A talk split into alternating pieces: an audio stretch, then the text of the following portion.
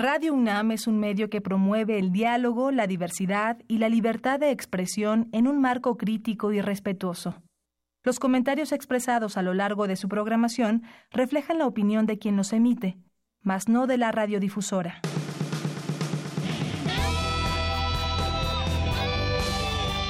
Prisma RU.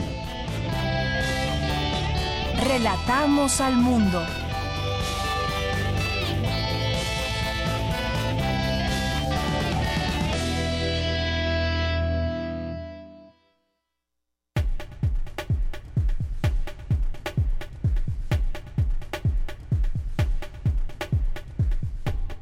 Muy buenas tardes, buenas tardes eh, a todos ustedes. Tenemos mucho gusto de que nos acompañen en esta transmisión de Prisma RU. Son las 13 horas con cuatro minutos y bueno, pues vamos a dar inicio a toda esta revista informativa que tenemos preparada para usted. Muchísima información, sobre todo, bueno, pues un resumen que tendremos con mi compañera Virginia Sánchez, que tiene un resumen, parte del resumen anual de la Universidad Nacional Autónoma de México del año 2017, eh, algunas investigaciones de robots, eh, una enfermedad que le puede dar a los pavos y que todo esto ha sido desarrollado por investigadores y científicos de la UNAM. Le estaremos hablando también de eh, el problema que existe allá en eh, Chiapas, muy cerca de Chenaló, donde hay desplazados, ha habido eh, lamentablemente gente que ha muerto por por este este tipo de acciones por parte de, de los uniformados, la policía. Y también una entrevista con el padre Solalinde porque el día de hoy se conmemora o se recuerda el Día Internacional del Migrante. Vamos a hablar a, este respecto. La Ley de Seguridad Interior que dará muchísimo de qué hablar en los próximos días. Por lo pronto, el día de hoy abordaremos el tema con un investigador de la Universidad Iberoamericana, mm, también eh, la intervención de mi compañero Miguel Ángel Quemay, de eh, primer movimiento que tendrá a su cargo la información cultural. Por lo pronto, le invito a que escuche usted nuestro resumen de entrada. Relatamos al mundo. Relatamos al mundo.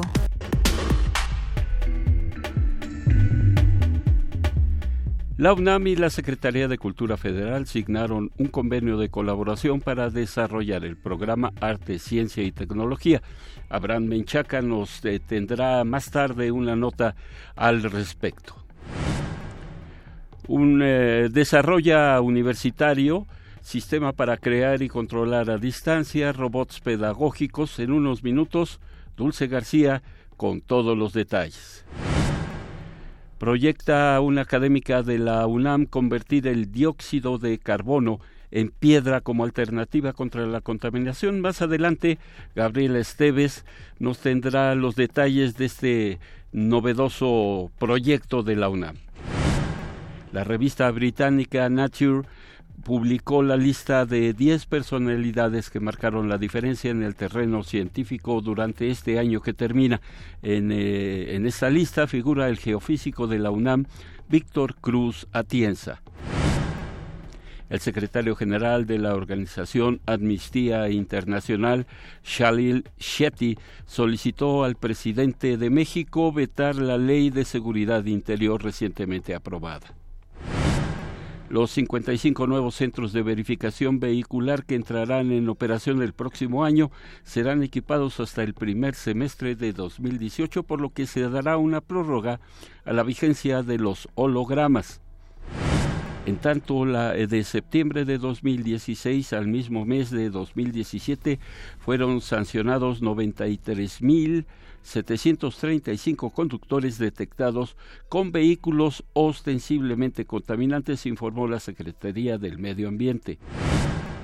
Erubiel Ávila, quien hasta septiembre de este año fue gobernador del Estado de México y que ahora fungía como presidente del PRI en la Ciudad de México, ahora brinca a ser vicecoordinador de la campaña de José Antonio Miz.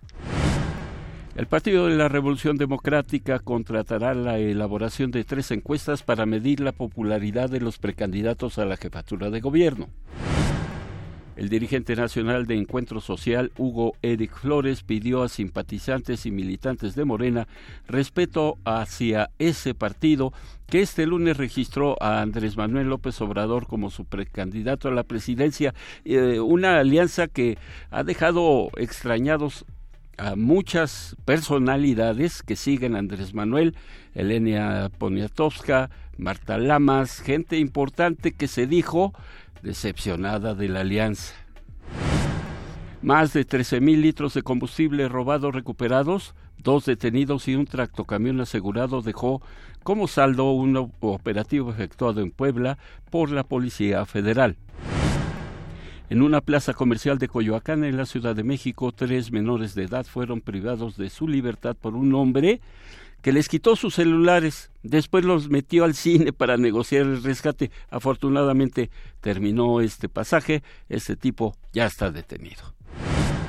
Con un impacto de bala en la cabeza fue hallada en su habitación Ruth Reina, hija del ex gobernador interino de Michoacán, Jesús Reina. Esta mañana Protección Civil anunció el cierre del tramo carretero que comunica a los estados de Sonora y Chihuahua debido a nevadas intensas.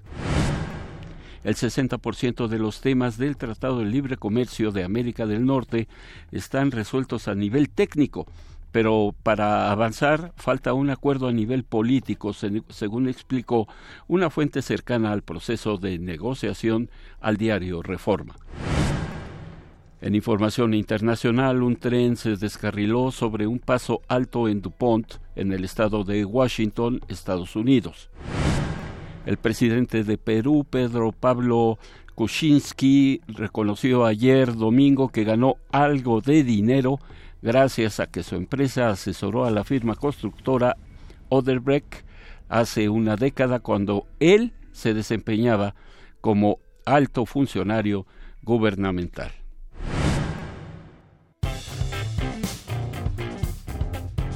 Campus RU. Bueno, pues eh, el que termina fue un año sumamente complicado para México y los mexicanos a los problemas que el país viene enfrentando desde hace tiempo. En 2017 se agregaron dos muy delicados. Las amenazas del poderoso gobierno del vecino del norte de deportar a los mexicanos que allá radican, así como la construcción de este ya tan famoso y mencionado muro fronterizo y sobre todo la emergencia nacional provocada por los sismos de septiembre. La UNAM y los universitarios supieron responder en ambos casos de manera oportuna y decidida, reafirmándose así como una de las instituciones que mayor confianza genera entre la población. Por ello, esta semana nuestra compañera Virginia Sánchez nos presentará el resumen anual de la UNAM. Hoy lunes escuchamos cómo actuó la UNAM ante los sismos de septiembre.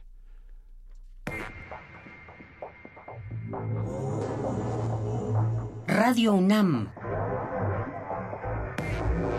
Resumen anual 2017. Ante la emergencia y la destrucción, la Universidad de la Nación respondió no solo con el conocimiento de sus expertos y las herramientas científicas y tecnológicas con que cuenta, sino también con la organización ejemplar de su comunidad en el brigadeo y con la solidaridad mostrada por alumnos, profesores, investigadores y trabajadores. Es el rector Enrique Graue. Con su actitud jóvenes, México tiene el futuro asegurado. Los vimos solidarios, empáticos, y dispuestos a una entrega total. Ese es el México que necesitamos y el que debemos fomentar. Si en fechas recientes la respuesta de los universitarios fue estremecedora y de gran valor para la emergencia pasada, en los días y semanas por venir será aún mucho más necesario. Mantendremos brigadas de acopio, de auxilio, de dictámenes, de acompañamiento y reconstrucción de viviendas, de restablecimiento de pequeños negocios, de salud, de apoyo psicológico, de esparcimiento y de cultura y de todo aquello en lo que podamos ayudar.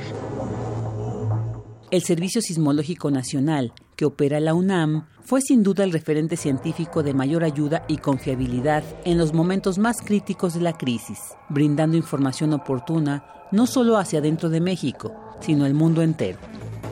Es muy importante que tratemos de mantener la calma, no porque digamos que ya no va a pasar nada, sino porque ante la calma podremos reaccionar mejor. Entonces tenemos que prepararnos, tenemos que saber qué es lo que está pasando, tenemos que saber que México es un país sísmico y que en cualquier momento podemos tener un sismo de magnitud considerable y que puede sacudir nuestras vidas. Para eso hay que prepararnos todos los días. Todos los días, en todos los lugares en los que estamos, a donde vayamos, debemos estar pendientes de mensajes, señalizaciones, cuáles son los lugares seguros. Tengo que salir, tengo que replegar. ¿Cómo me puedo proteger? Si nosotros hacemos eso de manera cotidiana, podremos responder mejor.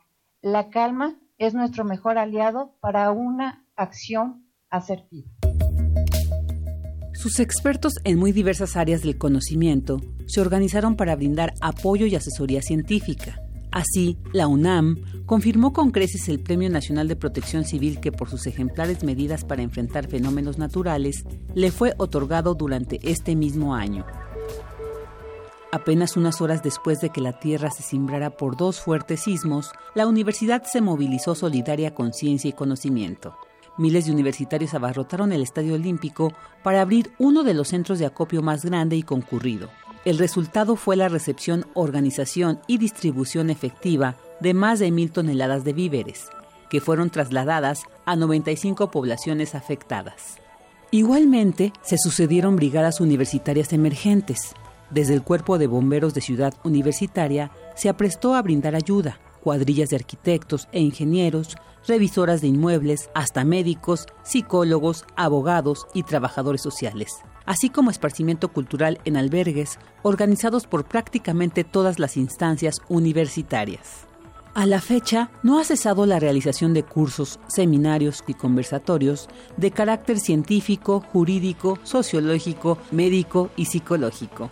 En ese marco, los institutos de geofísica, geología y geografía difundieron trabajos de trascendencia internacional, como por ejemplo la evaluación del peligro asociado a grandes terremotos y tsunamis en la costa del Pacífico mexicano para la mitigación de desastres. Conjuntamente con instituciones japonesas, nuestros expertos instalaron por primera vez en nuestro país una red sismogeodésica en tierra y mar en las costas del Pacífico mexicano. La parte que más ha avanzado, más allá de todo lo administrativo de los equipos, que ha sido una labor muy pesada, es todo, eh, digamos, la parte de educación para la prevención de desastres. Han habido expertos japoneses que han venido varias veces ya a Cihuatanejo por estancias largas de varios meses para hablar con las autoridades del, lugar, diversas autoridades, y eh, para llevar a cabo ya actividades específicas, sobre todo en Cihuatanejo, ¿no? Para, eh, ya hay simulacros llevados a cabo, documentados debidamente, eh, en fin, ¿no? Entonces esa parte va, yo diría que es probablemente, al menos en resultados específicos, la más avanzada por el momento. Además, la UNAM y el CENAPRED presentaron el mapa digital de las fracturas en el suelo de la Ciudad de México y se desarrolló un sistema de alerta de lluvia en tiempo real para atender emergencias. Radio UNAM. Resumen anual 2017. Porque tu opinión es importante, síguenos en nuestras redes sociales, en Facebook como Prisma RU y en Twitter como arroba PrismaRU. Relatamos al mundo. Relatamos al mundo. Bien, y regresamos a Prisma RU. Eh, recordará usted que durante todo el año hubo un tema que particularmente llamó la atención y que tanto el rector como eh, directores de centros de investigación eh, hablaron constantemente, que es eh, un mayor y mejor presupuesto para el arte, la ciencia y la tecnología, porque a pesar de que el presupuesto de la universidad tuvo un incremento marginal, pero tuvo un incremento. Se necesita una inversión también eh, importante en lo que es ciencia y tecnología. Bueno, la UNAM y la Secretaría de Cultura Federal firmaron un convenio para, mm, para desarrollar precisamente este tema, el del arte, la ciencia y la tecnología. Abraham Mechaca tiene el reporte. ¿Qué tal, Jorge? Buenas tardes. Un saludo a los amigos de Prisma RU la Universidad Nacional Autónoma de México y la Secretaría de Cultura Federal signaron un convenio de colaboración para desarrollar el programa Arte, Ciencia y Tecnología, iniciativa que abarca tres ejes de acción estratégicos, estímulos a proyectos, desarrollo artístico académico y divulgación. El rector Enrique Grague y la secretaria de Cultura María Cristina Cepeda firmaron el documento en la torre de rectoría, con el compromiso de realizar proyectos de producción, investigación y divulgación, convocatorias, conferencias, seminarios, simposios, exposiciones, publicaciones y ciclos que conjuguen el arte y la ciencia. El rector Enrique Graue expresó que el acuerdo tendrá todo el apoyo de esta casa de estudios, pues se relaciona con sus misiones sustantivas que son educar, investigar, crear y difundir la cultura. En su oportunidad, García Cepeda afirmó que existe una estrecha colaboración entre ambas instituciones, por lo que esta alianza fortalecerá proyectos conjuntos de difusión de la ciencia, la tecnología y el arte. Hasta aquí la información, Jorge. Buenas tardes. Gracias, Abraham. Buenas tardes. Y pues un alumno universitario desarrolla un sistema para crear y controlar a distancia robots pedagógicos. ¿De qué se trata? Vamos a escuchar la información que nos tiene preparada Dulce García auditorio de Prisma RU, Enrique Ruiz Velasco Sánchez, académico del Instituto de Investigaciones sobre la Universidad y la Educación de la UNAM, desarrolló un sistema que permite generar programas para controlar robots pedagógicos vía remota desde cualquier punto geográfico. Se trata de una aplicación para teléfono móvil con un sistema de generación de movimientos por telecontrol a través de frecuencias, que en 2014 logró imponer un récord Guinness. Su nombre es Rompi y permite la creación, edición, compilación y ejecución de programas escritos. El doctor Velasco Sánchez explica que con tres instrucciones la aplicación enseña a los usuarios a llegar a su objetivo. Rompi es un sistema que permite controlar en y desde la distancia robots pedagógicos.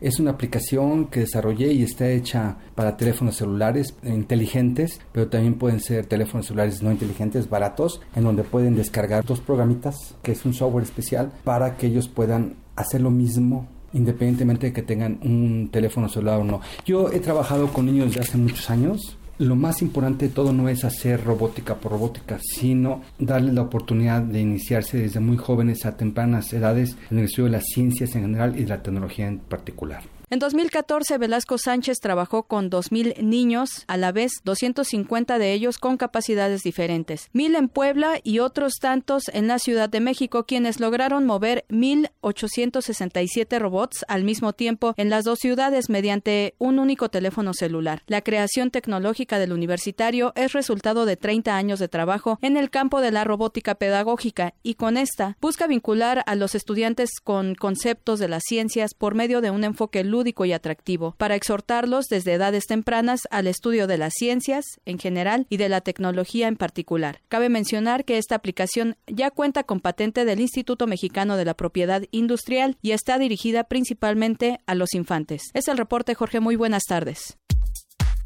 Prisma RU. Relatamos al mundo. Queremos escuchar tu voz. Nuestro teléfono en cabina es 55 36 43 39. Nacional RU.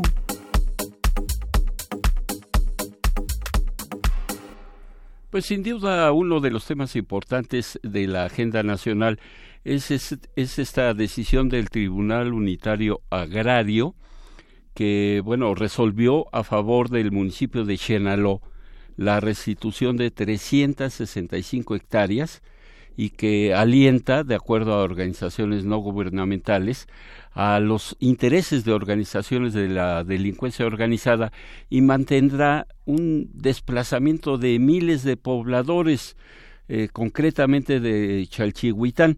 Y pues eh, ha habido ahí enfrentamientos, ha habido muertes, desgraciadamente, y para ello tenemos en la línea al sacerdote Marcelo Pérez Pérez de la diócesis de San Cristóbal de las Casas allá en Chiapas y el tema es justamente qué es lo que está pasando por allá, porque tengo entendido, padre, que usted es la persona que ha estado constantemente con, con los habitantes de la zona para orientarlos, para ayudarlos.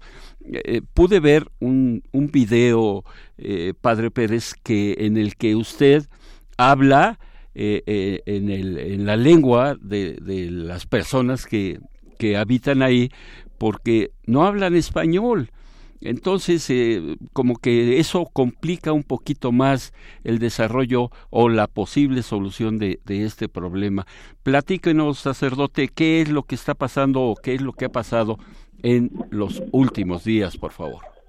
Bien, pues muchas gracias. Buenas tardes, señor. Pues la situación en Chalchihuitán es muy difícil, se ha agudizado el sufrimiento, sobre todo porque siguen los disparos de parte de Chenaló, grupos armados paramilitares de Chenaló.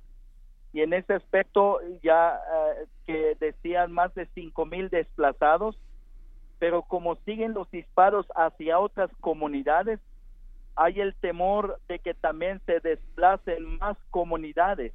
Eh, ahorita en este momento yo estoy reunido con las autoridades y con mucha preocupación me comentan esto de que otros cuatro o cinco comunidades piensan desplazarse. Si son más de cinco mil ahorita, se puede aumentar más. Eso nos preocupa.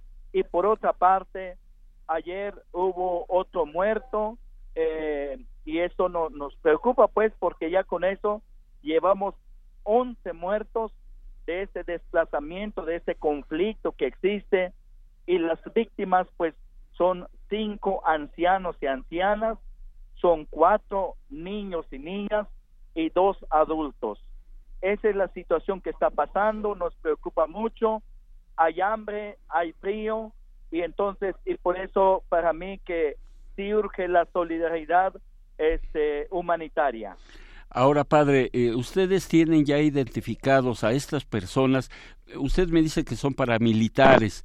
Eh, me imagino o supongo que por parte de las autoridades de propio Chenaló, ustedes ya los tienen identificados, han hecho alguna denuncia al respecto eh, de, de, manera eh, formal, esto es, ante un ministerio público, ante las autoridades judiciales de Chiapas? Bueno, ya las autoridades de Chalchihuitán, ellos no sé si ya han hecho una denuncia, pero sin embargo, en realidad creo que las autoridades federal y estatal saben la existencia de estos grupos paramilitares, teniendo en cuenta la historia que en el año de 1997 mataron en Actial, donde se cobró la vida de 49 personas y pues las armas ahí están y más los que se han ido conformando más y los disparos también que se escucha.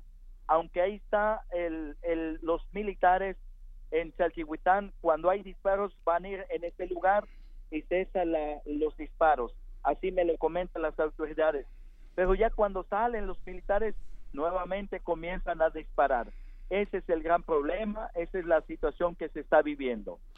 Entonces, eh, nosotros pensamos, bueno, pienso que eh, mientras haya una presencia militar ahí, la situación podría estar controlada, pero también la ONU, el, señor Antonio Molpeceres, eh, se comprometió a enviar a representantes de la oficina del alto comisionado para los refugiados y tener un reporte real, un reporte vivencial de estar ahí justamente en la zona de donde se está desplazando a la gente. Esta, eh, esta gente ya llegó por allá, la gente de la ONU, para asesorarles a ustedes eh, de, de, todo el problema. No, en realidad no han llegado. Yo estuve preguntando hoy. Lo único que me, que me comentaron hoy, eh, yo hablé en las oficinas del Alto Comisión de la ONU me dijeron que hasta el 22 de diciembre piensa llegar, pero no en Chalchihuitán, sino en Actial, ya en Yarab piensa llegar. Yo no sé si enviarán alguna persona especial para el caso Chalchihuitán, que ojalá lo hicieran. Pero también la presencia de los militares, eh, con eso no ha cesado los disparos, no garantiza eh, ya una paz porque se siguen muriendo los desplazados, siguen las enfermedades, falta la ayuda humanitaria, hay hambre, hay frío, hay sufrimiento y sobre todo el impacto psicológico es fuertemente negativa en los desplazados. E, eso es importante, el, impacto psicológico y, también social, padre, porque eh, estas personas, los habitantes de Xenaló, de Chalchihuitán, de Chamula, eh, pues ellos llevan una vida tranquila. Yo tuve la oportunidad, tengo la oportunidad de conocer eh, Chiapas y la gente vive tranquila con sus actividades normales y de repente le llega gente ahí eh, aventando disparos y, e hiriendo gente y matando gente, ancianos, niños, lo que se les atraviese, pues eh, es un efecto bastante fuerte para ellos. Sí, efectivamente es así. Los niños, cuando veo a los niños, la verdad es que están eh, psicológicamente están destrozados, emocionalmente, socialmente, en todos los aspectos, los niños, los ancianos, hay enfermos, eh, había, hay mujeres embarazadas y que salieron así huyendo en medio de disparos. Esa es la situación que se está viviendo en Salchihuitán. Al principio de la entrevista, padre, usted me decía que eh, esto, este mal o esta situación se podría extender a a otras poblaciones y municipios y que si ahorita son cinco mil desplazados puede llegar eh, a cifras superiores, por supuesto. Dígame, por favor, qué poblaciones o municipios son los que podrían estar en riesgo más adelante de continuar este problema. Es, el mismo municipio de Chalchihuitán, nomás que son, son otras comunidades, que ahorita no, no tengo bien el dato de las comunidades que sí ahorita voy a preguntar rápidamente aquí la comunidad tipo Yacal este disparo ¿eh?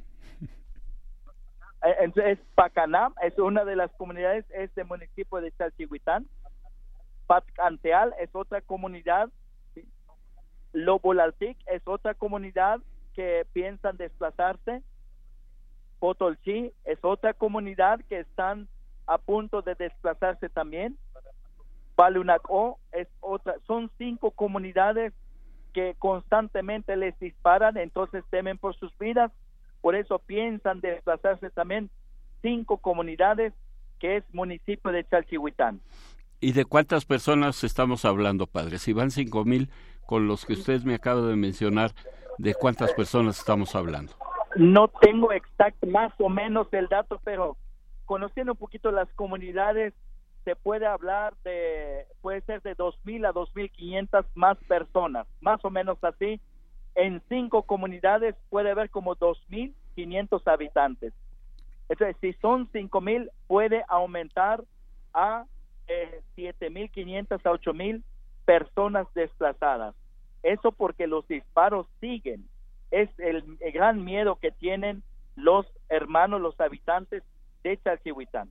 Ahora, nos interesa eh, comentar algo en lo que usted ha insistido. La ayuda humanitaria, los alimentos, la gente está durmiendo, imagino, bueno, no están durmiendo en sus casas, en su en sus este parcelas, en sus eh, chozas, no sé qué tipo de, de vivienda tengan, pero están durmiendo prácticamente a la intemperie, eh, muchos de ellos, mujeres embarazadas, niños, ancianos, eh, eh, esta, esta ayuda, ¿de quién tendría que venir? ¿De las organizaciones no gubernamentales o el mismo gobierno de Chiapas, el estatal, se ha acercado a ustedes para ayudarles de esta forma? Sí, hay, hay una, la, la Iglesia Católica de la Diócesis de San Cristóbal, hemos, hemos generado desde las distintas parroquias este, reunir víveres y y pues se está haciendo llegar. También la sociedad civil, también el gobierno ha hecho llegar, pero muy limitado, realmente si solamente nos conformáramos con lo que da el gobierno, pues no alcanza, o sea, se muere de hambre, la gente se sostiene, sobreviven por toda la colaboración de la iglesia y de la sociedad civil, pero urge, urge en este momento que se fortalezca, se aumente la ayuda humanitaria, tanto de las iglesias, tanto de la sociedad civil, tanto del gobierno, porque eso sí, pues venga de donde venga la ayuda, pues es bien recibida porque se trata de salvar vidas humanas. Ahora, padre, en una situación entre comillas normal, ¿cuáles son las principales actividades de los habitantes de la zona? ¿A qué se dedican? ¿Exclusivamente al campo? Eh, ¿Qué tipo de cultivos? Y, por supuesto, pues saliendo de sus comunidades, pues ya no pueden trabajar en lo que ellos hacen. Eh, ¿Cuáles son las principales actividades de ahí de la zona? Las principales actividades es sembrar maíz, frijol y café. Pero como están desplazados, ahora no están sembrando nada, ni están cosechando, ni están limpiando, y luego trae toda una consecuencia después. Supongamos que retornan, pero no encuentran ninguna ya de sus cosechas, de, de hoy es tiempo de sembrar, entonces no han sembrado, pues no hay nada que cosechar, el sufrimiento va para largo. Entonces se dedican, son campesinos, agricultores, que siembran maíz, frijol y café. Entonces, y Chalchihuitán es uno de los municipios que vive en la extrema pobreza, por eso hay mucho sufrimiento cuando pasan a ser en calidad desplazados, el aumento de la pobreza, la desnutrición es tremendamente fuerte. Bueno, pues una situación muy complicada, padre, porque lamentablemente ni de un lado ni del otro les ayudan de una forma eh, seria, eh, suficiente para que los pobladores de, de Chenaló, de Chalchihuitán, puedan seguir adelante con su con su vida cotidiana, con, con, lo que ellos hacen, independientemente de lo que usted me acaba de decir, que es, es un dato importante, viven ya de por sí en la pobreza extrema y con esta situación pues se empeora y usted me dice también que va para largo. Entonces sí sí es es algo que, que preocupa y que pues nosotros queremos eh, eh, difundirlo justamente porque bueno pues eh, Chiapas aunque territorialmente está alejado de la Ciudad de México pero por supuesto que, que también pues, son mexicanos son gente son seres humanos simplemente a los cuales hay que alimentar, cuidar y tratar de sacarlos adelante, Padre. Así es, urge en realidad eh, este, construir mecanismos para recuperar la paz y con el fallo del gobierno federal en realidad no trajo la paz y también se ve que está amañada, hay dolo porque se firmó el fallo el 6 de junio, digo el 6 de noviembre y lo dieron a conocer hasta el 13 de diciembre. Pudo haberse evitado los desplazamientos, pudo haberse evitado las muertes, sin embargo, ya el gobierno federal ya sabían cuál es el fallo y, y no dieron a conocer, entonces tiene una gran culpabilidad el gobierno federal porque ellos ya tenían el fallo y no lo dan a conocer, ese es actuar con dolo y ese es un gran problema del sistema mexicano que tenemos. Bueno, pues eh, Padre Marcelo Pérez Pérez, yo le agradezco muchísimo que haya tomado la llamada de, de Radio UNAM y por supuesto cualquier situación que, que surja por allá estaremos al pendiente y estaremos platicando con ustedes constantemente para ver cuáles son los avances o retrocesos en este caso de la de la grave situación por la que atraviesan los pobladores de la zona. Muchas gracias por la cobertura, gracias por la solidaridad y pues que hay que hacer, poner en alto nuestro humanismo.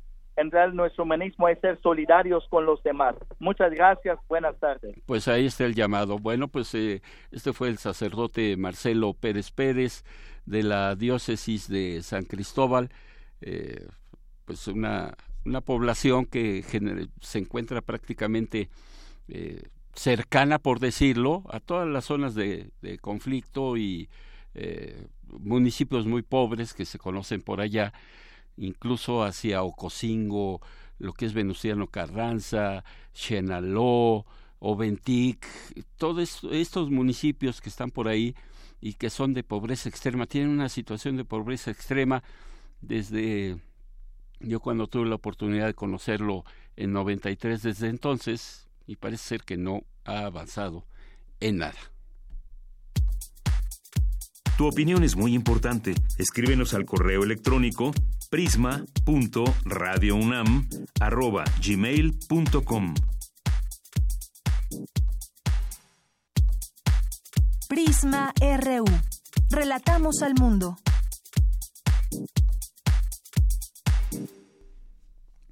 Comentábamos en nuestro resumen de entrada que la revista británica Nature que en español es Naturaleza, publicó hoy la lista de 10 personalidades que marcaron la diferencia en el terreno científico durante este año. Eh, y ahí figura, afortunadamente, un geofísico mexicano que trabaja en la UNAM, investigador de la UNAM, del Instituto de Geofísica. Es el doctor Víctor Cruz Atienza.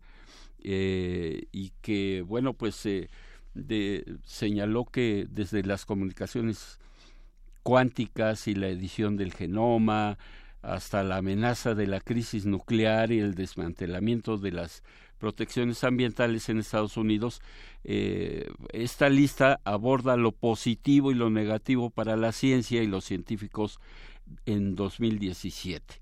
Cruz Atienza es jefe del Departamento de Sismología de nuestro Instituto de Geofísica aquí en la UNAM. Eh, predijo, no tanto que predijo, sino calculó con bastante exactitud el devastador comportamiento del terremoto del pasado 19 de septiembre que provocó casi 400 muertos, eh, términos redondos, la mayoría de ellos en la capital del país.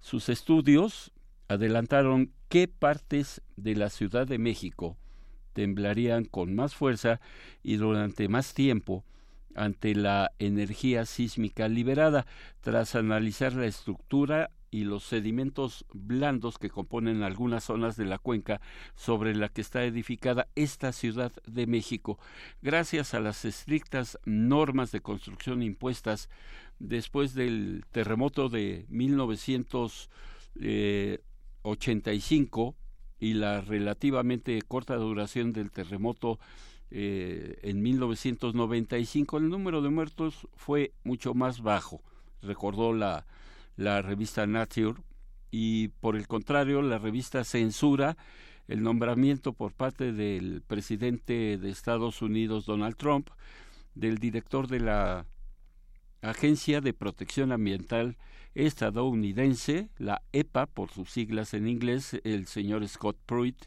escéptico del cambio climático y defensor de la industria de los combustibles fósiles, esto es el petróleo. Entonces, eh, eh, esta persona, Scott Pruitt, está en contra, igual que su jefe, el señor Trump, de ahí su salida del Acuerdo de París, de salir de tratados comerciales a nivel mundial, de querer entorpecer las negociaciones del Tratado de Libre Comercio, porque ve afectados sus intereses como empresario. No está actuando como un presidente de la República, de un presidente de un país. Simple y sencillamente, él es un empresario, una persona que ve el dinero y que antepone la situación económica o lo que le puede afectar para que eh, pierda ingresos y desecha todo lo que se eh, hace respecto al cambio climático y que podría traer unas consecuencias devastadoras para el planeta. Bueno, la buena noticia es que el doctor Víctor Cruz Atienza del Instituto de Geofísica de la UNAM eh, destaca dentro de estos 10 personajes, 10 personalidades que marcaron una diferencia en el terreno científico. Vaya una felicitación para el doctor y por supuesto eh, nos congratulamos porque es parte de la comunidad universitaria.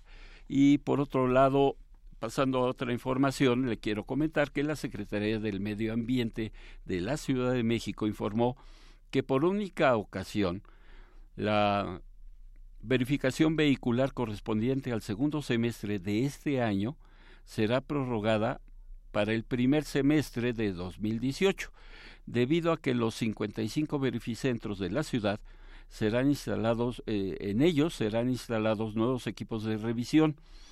Los eh, hologramas que obtuvieron los automovilistas durante este segundo semestre tendrán validez por seis meses más. De acuerdo con lo publicado en la Gaceta Oficial de la Ciudad de México, esta prórroga aplicará para los vehículos automotores de combustión interna matriculados y o que circulen en la Ciudad de México que hayan obtenido los hologramas 0, 1 o 2 durante el programa de verificación vehicular obligatoria. Precisa que estos criterios se aplicarán para todos los vehículos que circulen en el territorio de la gran capital y los que porten placas metropolitanas, con excepción de los tractores agrícolas y algunos otros eh, vehículos. Los automovilistas que no cuenten con este holograma correspondiente al segundo semestre del 17 deberán obtener una constancia provisional de, de verificación vehicular para que bueno se les haga justamente eh, vigente o se les haga este beneficio de que verifiquen hasta el primer semestre de 2018. Eh, y tenemos por aquí también información en cuanto a una polémica ley que fue aprobada en el Senado de la República, la Ley de Seguridad Interior, y el secretario general de, la, de Amnistía Internacional le hizo un llamado al presidente mexicano para que eh, bajo la vaga e indeterminada frase seguridad interior pues no se no se esconda un esfuerzo concertado y peligroso de mantener a las fuerzas armadas en labores que deben corresponder a las policías. Esto es que el presidente Peña vete esta ley. Él sería en primera instancia el eh, la, el primero o, la persona que pudiera vetar la ley.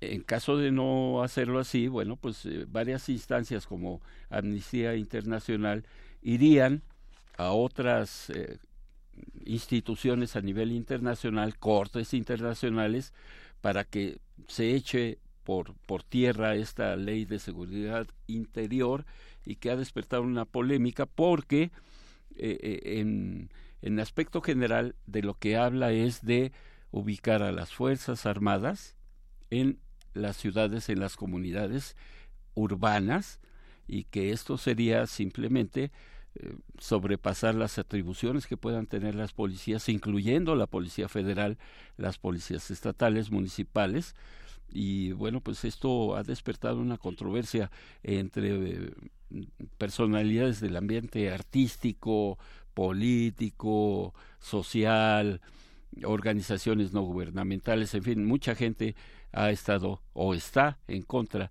de esta ley de seguridad interior. Prisma RU. Relatamos al mundo. Queremos escuchar tu voz. Nuestro teléfono en cabina es 55 36 43 39. Porque tu opinión es importante, síguenos en nuestras redes sociales, en Facebook como Prisma RU y en Twitter como arroba PrismaRU.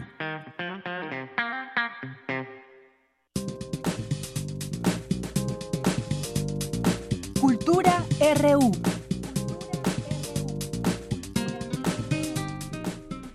Da mucho gusto saludar a Miguel Ángel Quemay, quien usted lo escucha diario, día con día, en primer movimiento, junto a Juana Inés de Esa y a, Luisa Iglesias. Y Miguel Ángel, el día de hoy, está con nosotros para hacer una intervención de tipo cultural, la sección cultural a cargo de Miguel Ángel. Eh, ¿Cómo está Miguel Ángel? Hola, hola, hola, ¿cómo estás? Mira, eh, en realidad, de lo, de lo que voy a hablar es de un un, trabajo que se publicó, que se presentó en este fin de semana, es, el, de la semana pasada, eh, a, los medios y ante las distintas organizaciones que tratan el tema de la violencia y los feminicidios. Es un estudio que eh, se llama Violencia Feminicida en México, Aproximaciones y Tendencias 1985-2016, que viene haciendo año con año eh, la Secretaría de Gobernación a, través de, instancias de, de, instancias al interior de la propia Secretaría. Es un estudio muy interesante porque eh, en lo que revela en esta ocasión, en este, en este año, es que el suicidio es una de las, eh, uno de los elementos, una de las herramientas que permite pensar como una causal de feminicidio. Es, eh, es importante pensar que si la depresión, eh, las cuestiones postraumáticas van eh, convirtiendo la vida de muchas mujeres en el país en un infierno, este infierno se traduce en una salida hacia la muerte cuando la situación es ya irrecuperable, cuando la realidad es irrespirable. Esto es muy interesante porque las estadísticas marcan, por ejemplo, que Chihuahua tiene uno de los niveles más altos de suicidio femenino, con un poco más eh, de cinco por cada cien mil mujeres, seguido de Campeche y Aguascalientes, con cerca de cuatro, Yucatán, Jalisco y Quintana Roo, con tres por cada cien mil mujeres. Es algo verdaderamente alarmante, que, que, que preocupa mucho y sabemos por la correlación que existe también con las con los niños, con los jóvenes que son víctimas de bullying, que esta situación conduce a, una salida como la muerte, como el suicidio, porque es infinitamente mejor que vivir esa situación en la que ya las personas no encuentran alternativa. Si nosotros vimos hace poco menos de dos semanas al secretario de gobernación señalando, convocando a las a, varios de los estados a emitir alertas de género porque es urgente que haya una acción coordinada eh, en este en este aspecto y que Chihuahua no la ha emitido a pesar de los feminicidios que sabemos que todavía están sin resolverse en Ciudad Juárez, toda esta persecución indiscriminada a mujeres de todas las edades, este es importante señalarlo. Llama la atención, Jorge, en una en una en un paisaje más amplio cómo hay eh, en esta en esta en ese territorio una en ese territorio de la de lo, de lo de las mujeres de las niñas de las adolescentes organizaciones que se suman y que tienen que vienen de todas partes como el tema de las católicas por el derecho de decidir que esta que ellas señalan a partir también de este estudio que publicó y Mujeres eh, en la Secretaría de Gobernación el, que es esta 32 años de registro con 52.100 muertes de mujeres en las que se presumió homicidio y de las cuales 15.535 ocurrieron en los seis años recientes, o sea, el 29.8% de acuerdo a este estudio que te refería hace un momento, es algo que también lo confirma el Observatorio Ciudadano Nacional del Feminicidio y el Secretariado Ejecutivo de Seguridad Pública.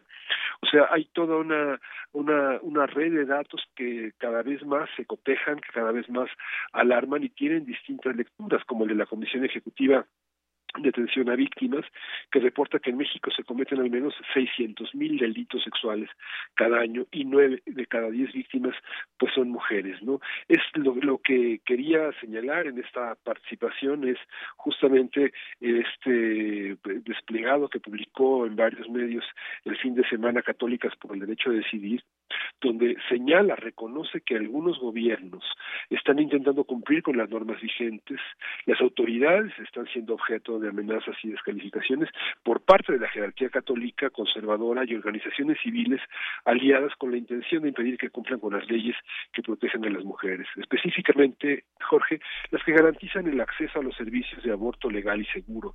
Son grupos que han tratado de desvirtuar las políticas públicas que protegen el derecho de las mujeres víctimas de violación a interrumpir el embarazo producto de este acto criminal, como es el caso de la norma 046 que para quien no lo sepa, esta norma es el instrumento fundamental para que este derecho se cumpla en todo el territorio nacional y obliga a todas, a todas las autoridades a ofrecer y garantizar el suministro de la anticoncepción de emergencia a las mujeres víctimas de violación y a realizar la interrupción del embarazo a aquellas que lo soliciten.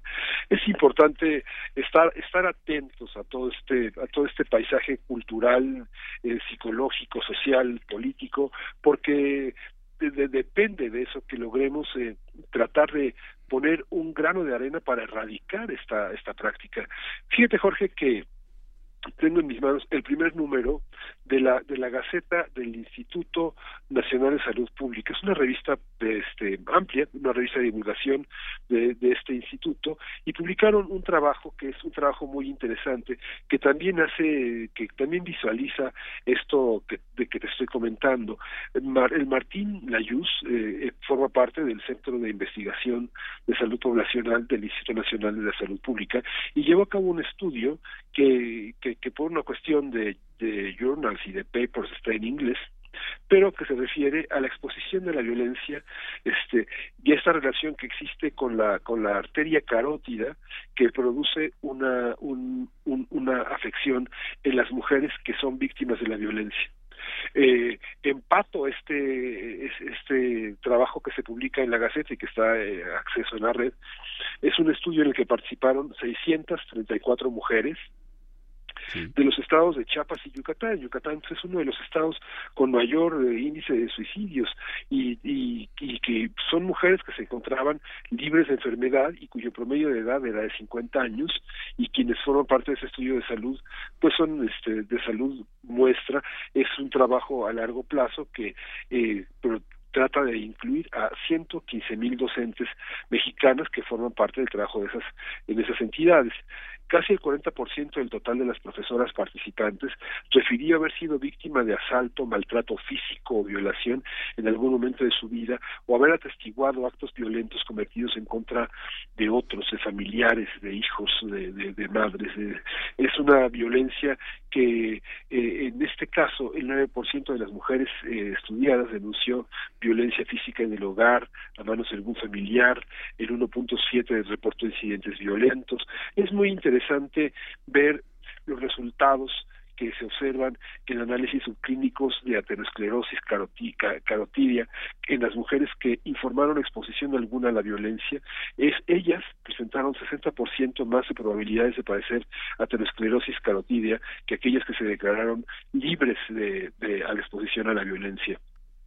El estudio es muy amplio, Jorge, no, no, este, no, no, no, es el espacio para eh, hablar ampliamente, ya nuestros radioescuchas lo consultarán, pero la cronicidad de la exposición a la violencia sexual, el número de daños calculados de exposición a ella, este, ese eh, ha, aumentado cada vez más, eh, cada año aumenta cerca de un, ocho, un en promedio y bueno, todo esto se suma a este panorama de violencia dramático este que parece que parece que no tiene fin y que ahora justamente en la nota anterior esta incomodidad esta este rechazo a la ley de seguridad interior este mar, ley de seguridad nacional marca como como parte de una violencia a la que están expuestas muchas mujeres que son migrantes que son desplazadas y que y que viven una situación de miseria de inequidad de desigualdad en todo el país de manera laboral de manera política y de manera social.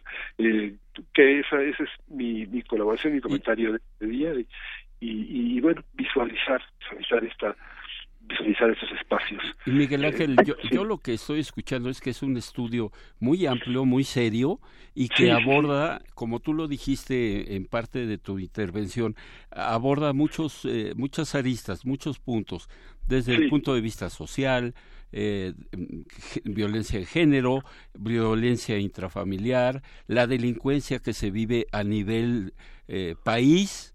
Este año está calificado como el más violento en, muchos años, si no es que en la historia de, de México, pero que todo ello llega y como que se centra justamente en esta violencia hacia la mujer que persiste.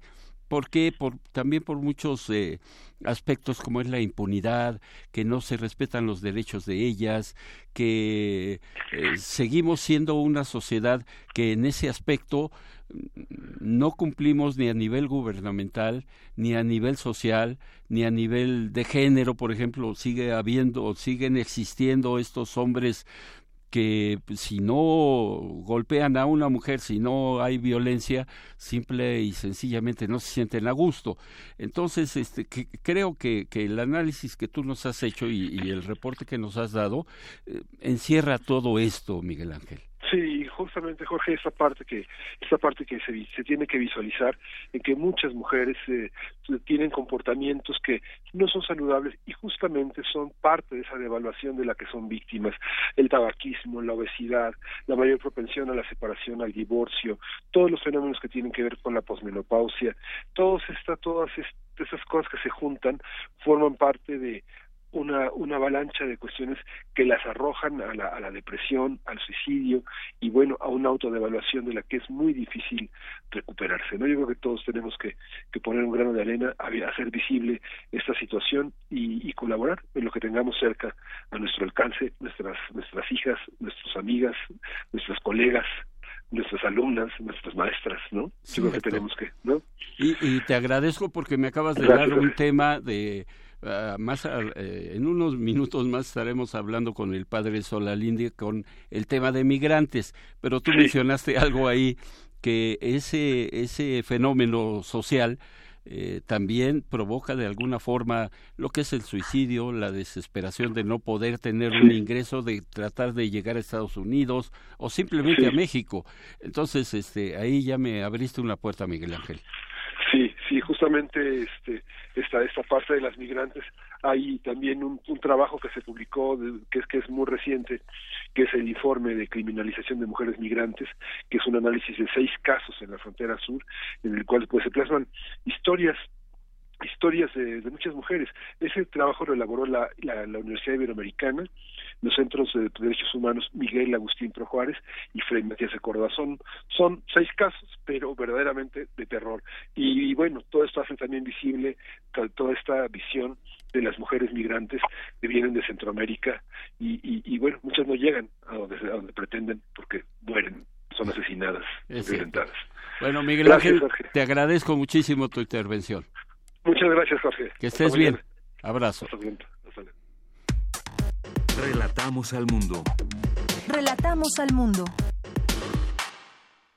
Carlos Chimal encuentra la manera perfecta de unir ciencia y literatura en un mismo texto. Escuchen descargacultura.unam Monterroceano.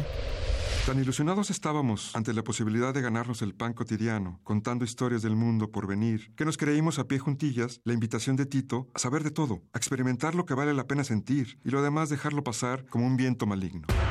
Usa nuestro servicio www.descargacultura.unam.mx. Hijita querida, es tan difícil volver a dejarte. Ahora que regresé a mi ciudad encontré lo que más amo, mi tierra, mi hogar, ustedes. No importa cuánto tiempo esté fuera, ni las veces que tenga que irme de nuevo. Este es mi lugar, aquí está mi familia y aquí estás tú. No importa en qué país estés, este 2018 vota por lo que más amas. Credencialízate, regístrate y vota para la jefatura de gobierno. Infórmate en www.votochilango.mx, Instituto Electoral Ciudad de México. En 2018 decidiremos lo que es mejor para México. Ahora tendremos más opciones que antes. Además de partidos políticos, habrá candidaturas independientes. La ciudadanía puede ahora respaldar esta nueva opción. Si decides dar tu apoyo, escanearán tu credencial para votar y solicitarán tu firma en la app oficial del INE. Esto no compromete tu voto, solo ayuda a las y los aspirantes a ser una opción más en las próximas elecciones. Recuerda, el INE protege tus datos personales. El primero de julio tú decidirás por quién votar. Instituto Nacional Electoral, INE comisión periodística. Se apresuraron a proteger a la hermana. Vi que Dorotea cambiaba de color una o dos veces. Una comisión periodística. Tienes que quedarte entre nosotros. No llevaba letras en el lomo y nadie podía decir el título de la obra. Tu esfuerzo ya se tradujo en palabras. Ahora mereces algunos lectores.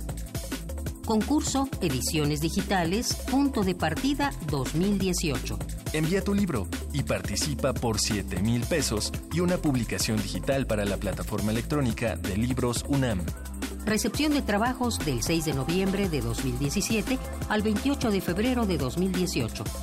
Consulta las bases completas en www.literatura.unam.mx.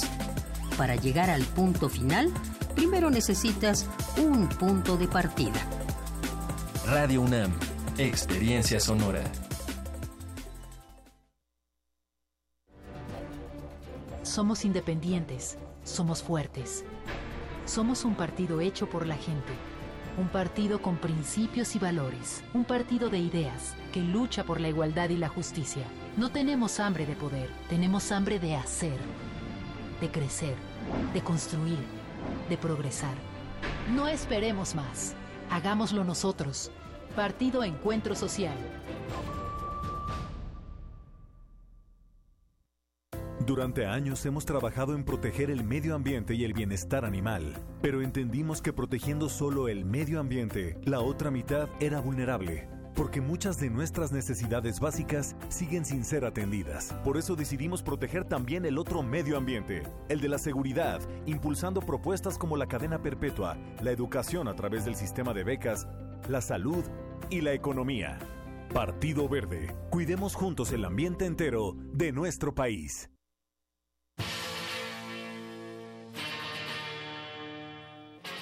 Después de 50 años, cuando despertamos, el rock seguía ahí. Como los dinosaurios que nunca existieron, dejó huellas de su paso por el mundo. El rock fue la música de la juventud de los años 60 y 70. Hoy la desenterramos para volver a vivirla, para emocionarnos con ella. Cuando el rock dominaba el mundo. Todos los viernes a las 18.45 horas, por el 96.1 de FM. Radio UNAM, Experiencia Sonora.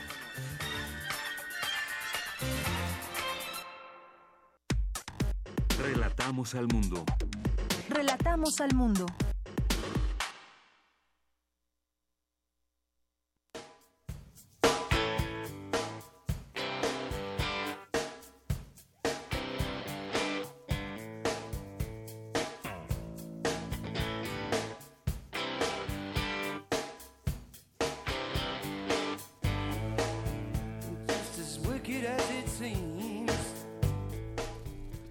Guitarra que usted escucha es la de Keith Richards, el legendario integrante de la banda Los Rolling Stones, que desde 1962 han hecho pues las delicias de, mucha gente de aquel entonces, jóvenes, es de los cuatro integrantes, él junto con Mick Jagger y Charlie Watts, que es el baterista, eh, son de los originales, son de los fundadores de los Rolling Stones y en esta ocasión estamos escuchando Wicked as It Seems, una, una rolita que, que le quisimos presentar porque un día como hoy, Keith Richards nace en el año de 1943, 74 años y le sigue dando a la guitarra.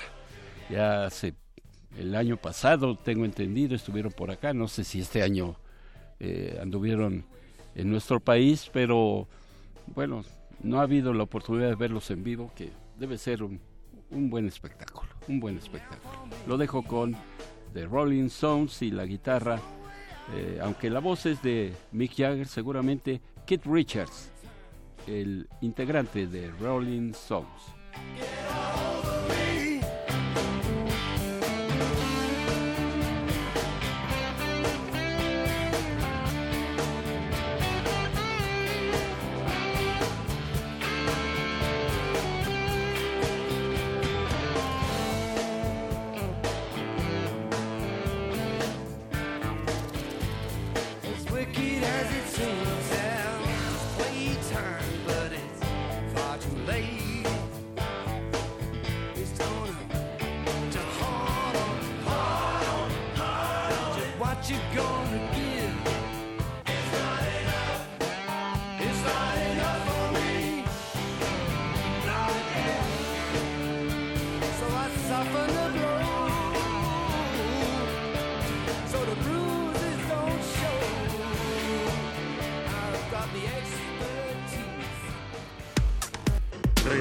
Relatamos al mundo. Relatamos al mundo.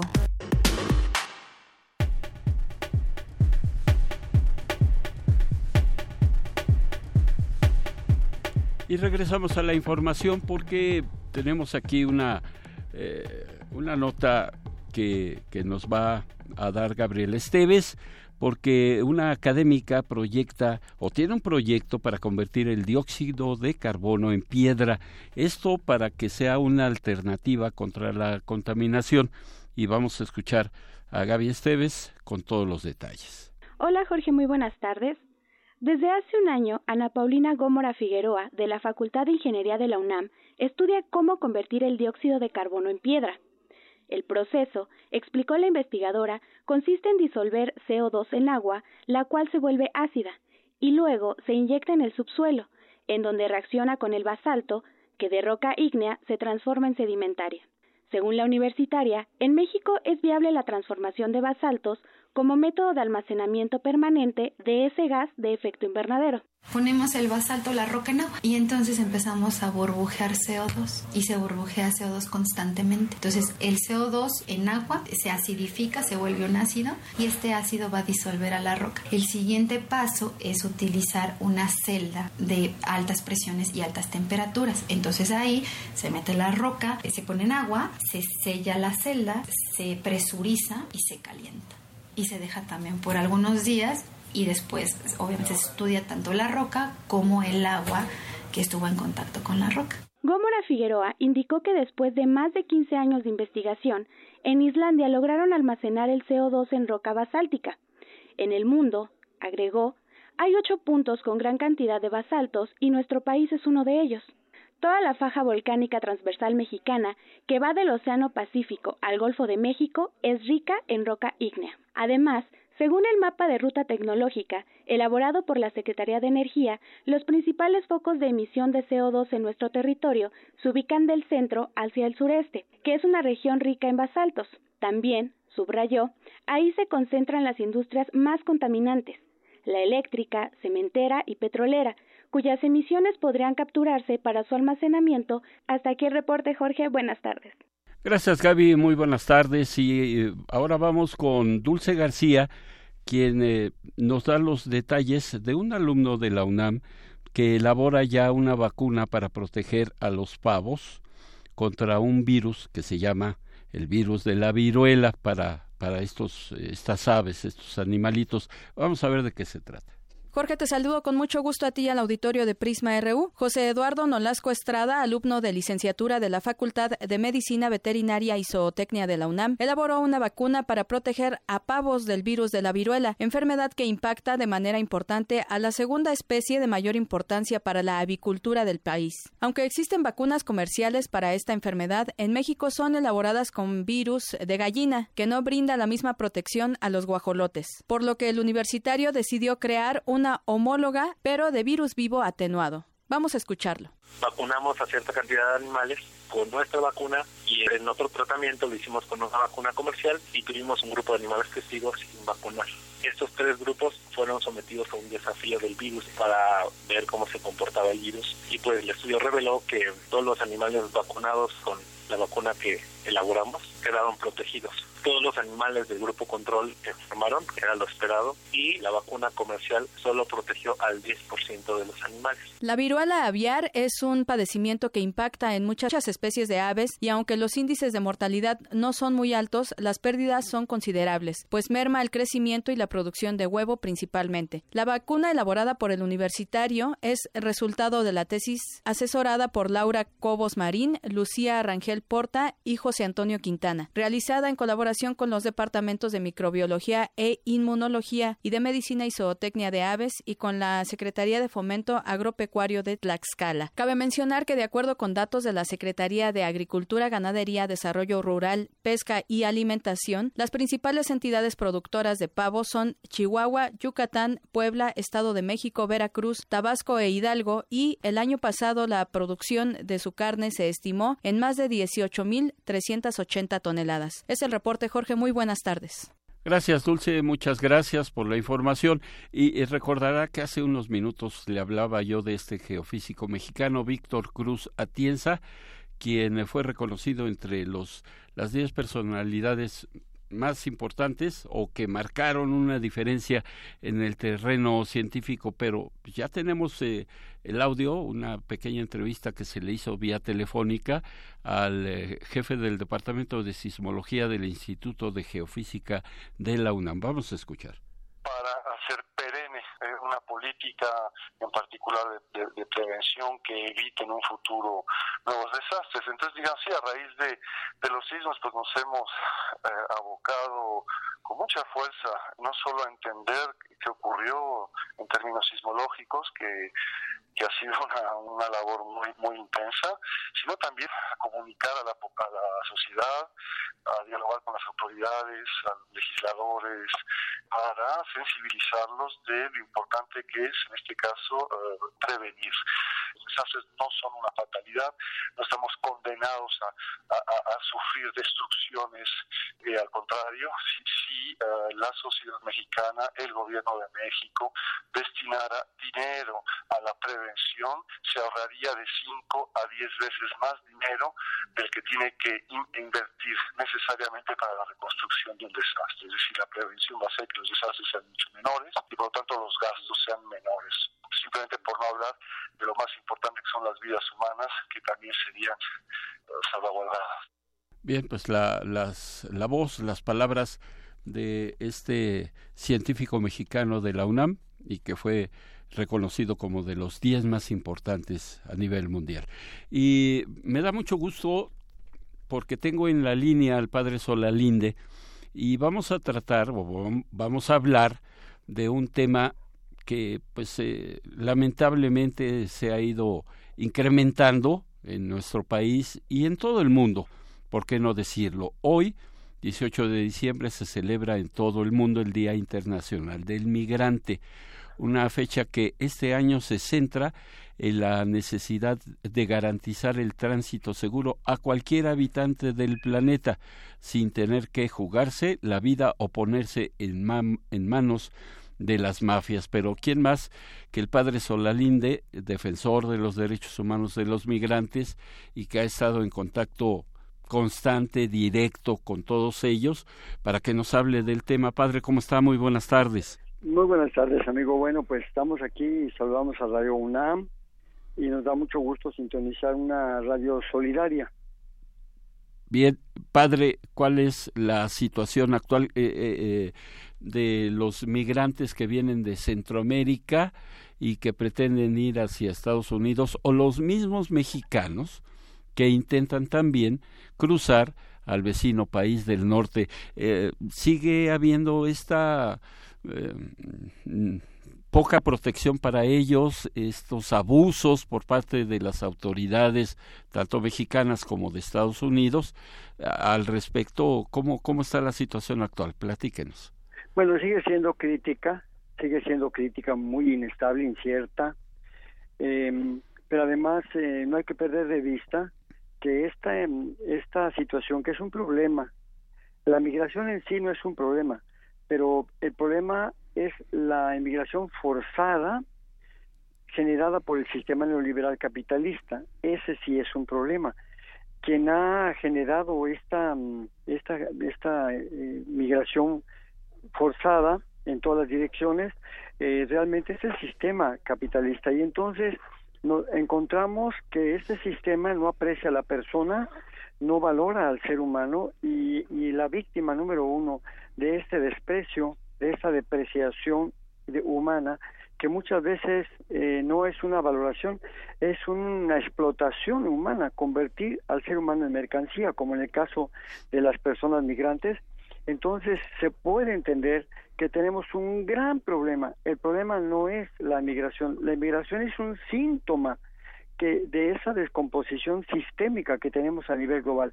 Y bueno, hay que hay que decirlo que mm, los migrantes están pasando que tienen ya su desde el momento en que no respetaron ni siquiera los derechos mínimos de, de las personas, ahora se ha detonado una inmigración forzada que ya nadie puede detener, que es em, no es ilegal, es alegal porque porque va de por medio la subsistencia de, de, de todo un pueblo migrante enorme que está siendo eh, comercializado, masacrado, y que podemos hablar de un genocidio, al menos en México, por todas las decenas de miles de personas que han desaparecido.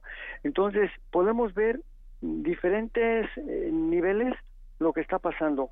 Uno, a nivel de víctimas, pues siguen siendo victimizados tanto por el crimen organizado, pero también por el Estado, las políticas públicas de, de migrantes de Estado, ¿verdad?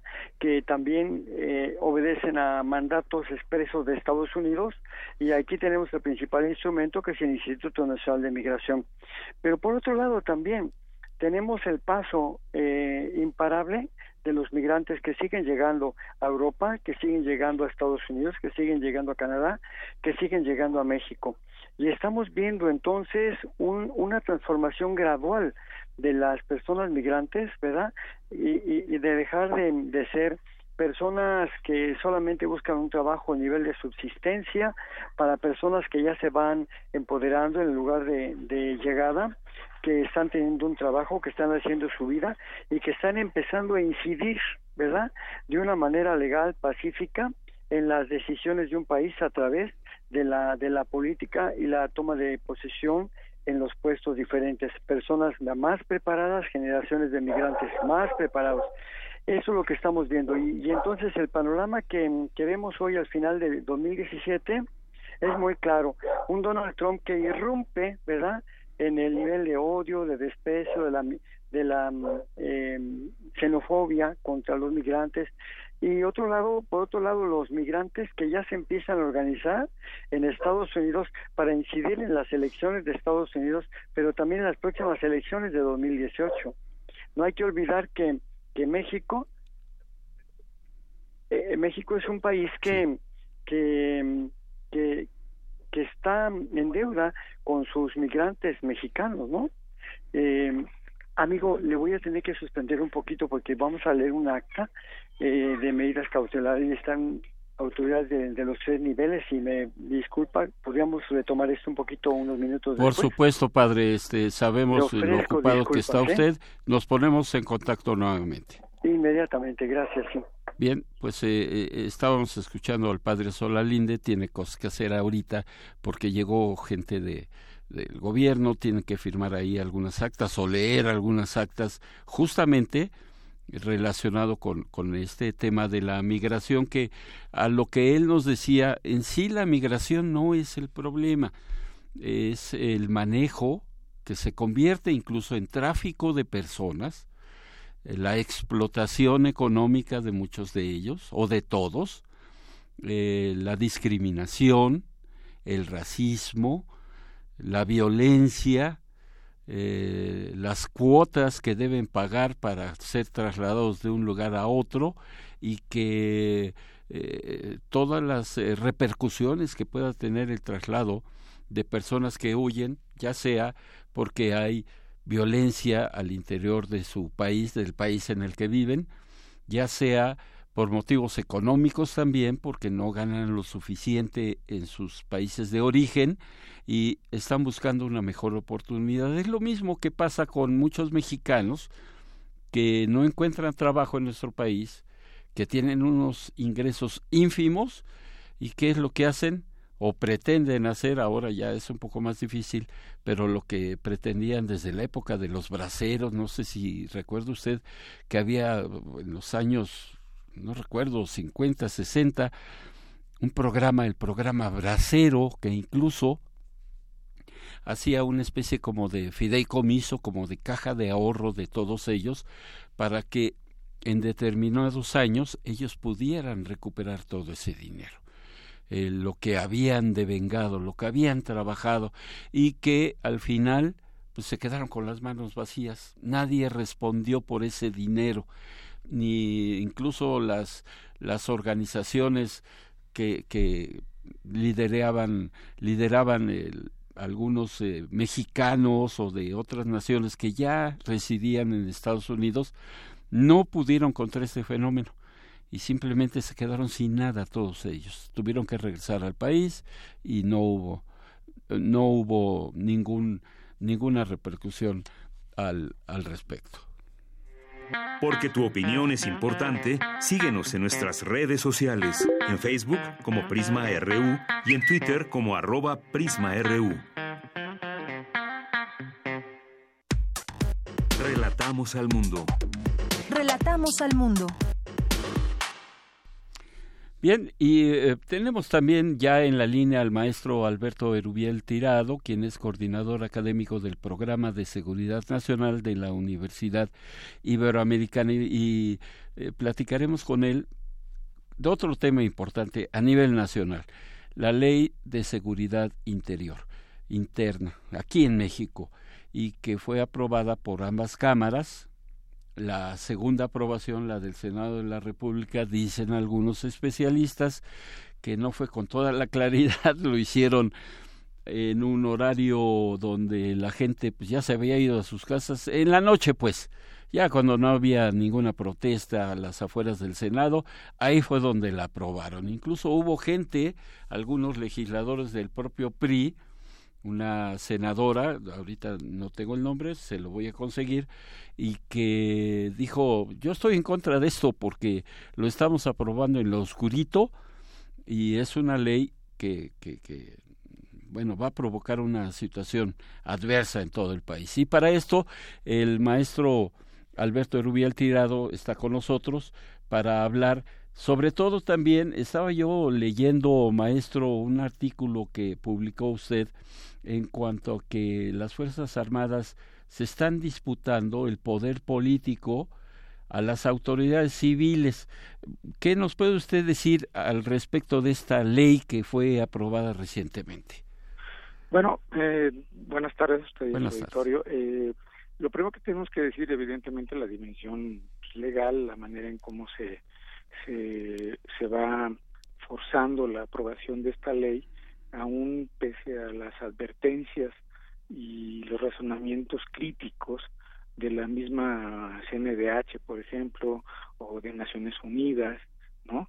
Sobre los riesgos que implica eh, el haber aprobado o haber impulsado la aprobación de una ley como la que terminó de aprobarse el viernes pasado. Entonces, eh, primero obviamente la dimensión legal, eh, pero que tiene más bien una motivación u otras implicaciones de carácter este político, político como usted está advirtiendo en el sentido sobre la la cuestión de la supremacía civil sobre el estamento el estamento militar.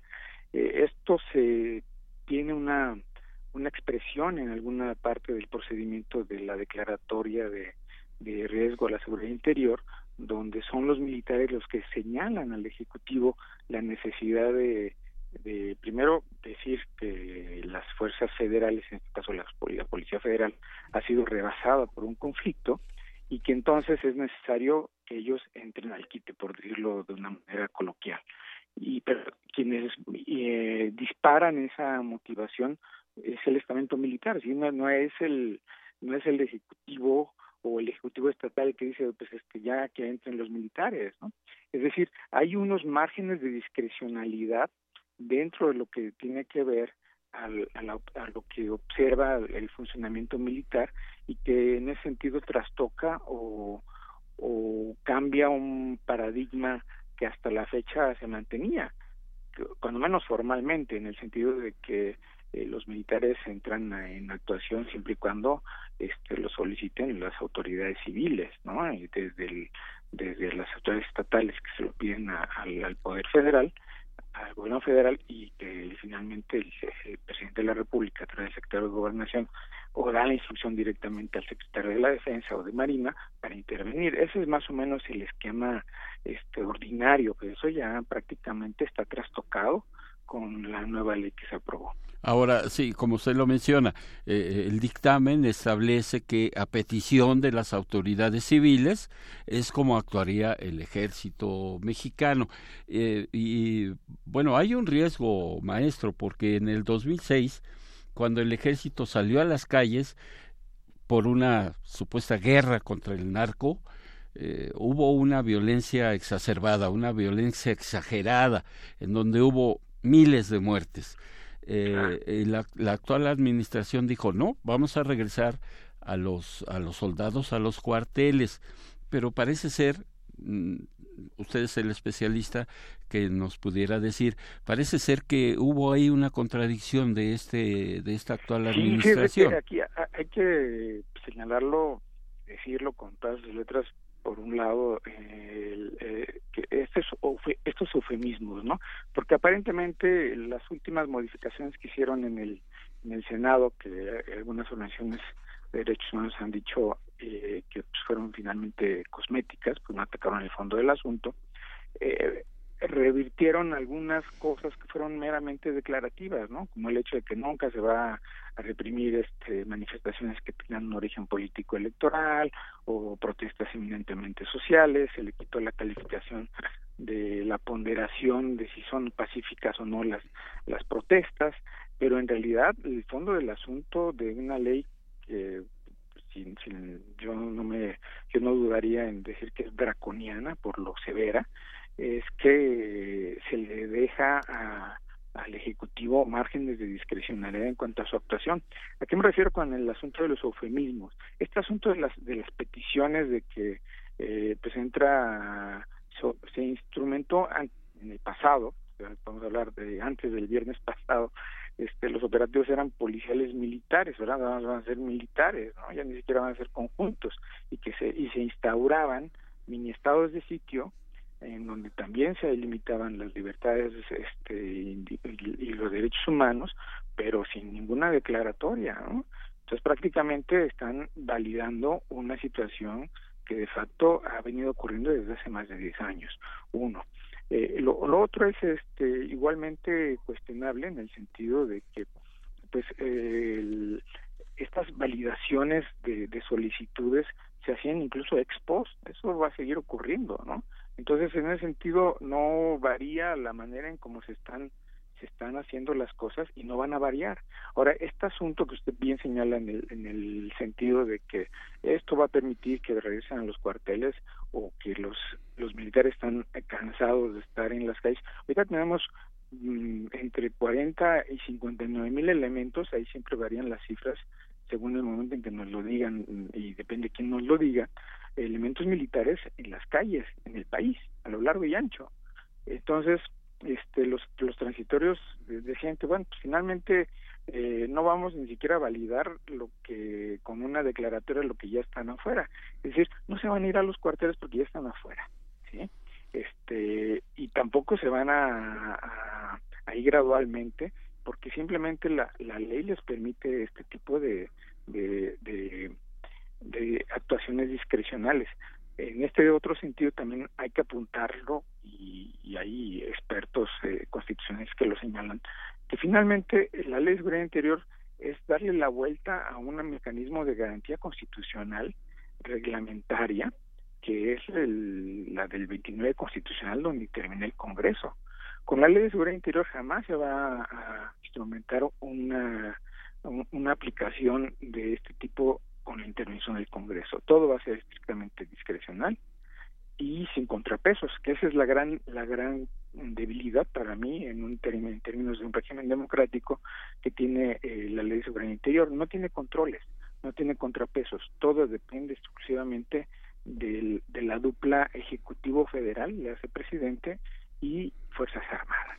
Entonces, eso en cuanto a la actuación en operaciones de contingencia o que hay una situación de, de, amenaza, como le llaman ellos, ¿no?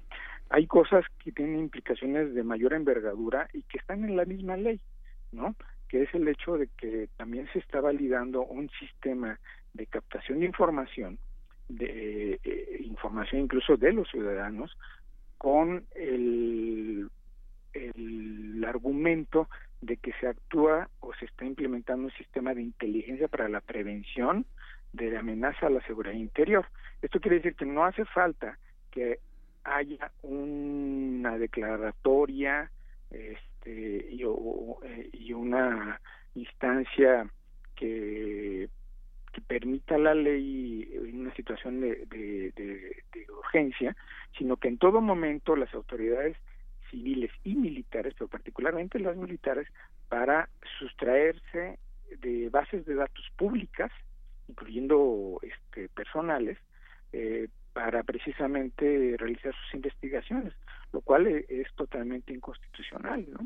Este, entonces esto realmente vulnera los ámbitos de privacidad de los ciudadanos y de la población en general, porque e, bajo ese argumento este, las bases de datos públicas que damos en la seguridad social o incluso las que damos en términos electorales pueden ser sustraídas con la mano en la cintura y sin ninguna incluyendo incluyendo eh, o provocando conflictos de, de, de, leyes este que no nos damos cuenta cuando se están transmitiendo esos esos esa información a las autoridades ¿no? Ah. y eso nos hace muy vulnerables sin sin protocolos de actuación sin contrapesos este, los ciudadanos simplemente estamos expuestos a que hagan de nosotros lo que quieran, ese es un hecho. Ahora, eh, maestro, yo, yo quisiera o quiero preguntarle acerca de este tal vez círculo en donde los que están en medio somos los ciudadanos. Hay delincuencia, hay mucha violencia en las calles. ¿Por qué? Porque las policías de municipios o de estados eh, simplemente no pueden y no hacen por detener este fenómeno social. Eh, y ese es el argumento que utiliza el gobierno federal para entonces, a petición, eso es lo que dice el dictamen, a petición de las autoridades civiles, intervenir. Pero eh, entonces, este, ¿en quién podemos apoyarnos nosotros los, los civiles, los ciudadanos de a pie? Porque unos no actúan y los otros discrecionalmente también ya también saldrán a las calles y eso también representa un riesgo, una especie como de intimidación política, ¿no, maestro? Claro, esa es una excelente observación y, y lo que tenemos que llamar la atención es que, eh, cuando menos en el aspecto de lo que se refiere la digamos el desarrollo de, del sistema policial nacional, pues llevamos ya más de 20 años que nos han cambiado el modelo policial en tres ocasiones y, no nos ha servido y no hay responsables. Pero aquí el punto es que eh, también los militares en ese sentido son parte del problema porque eh, los tenemos y participando en las actividades de seguridad pública desde hace más de 20 años en las estructuras policiales en los tres niveles de gobierno. Entonces este esquema de que se va a desmilitarizar el país pues es también otro eufemismo, ¿no? Eh, el, el punto es que el, en realidad con esta ley están haciendo eh, más difícil que se puedan desarrollar las capacidades en los tres niveles, los otros, en los otros dos niveles de gobierno que es en los estados y en los municipios. No se puede hacer tabla rasa, ¿no? Y, y con este esquema o este nuevo marco legal, pues menos van a querer hacerlo. Es decir, los militares eh, salieron de los cuarteles, están en las calles y no tienen para cuándo irse y eso es un hecho.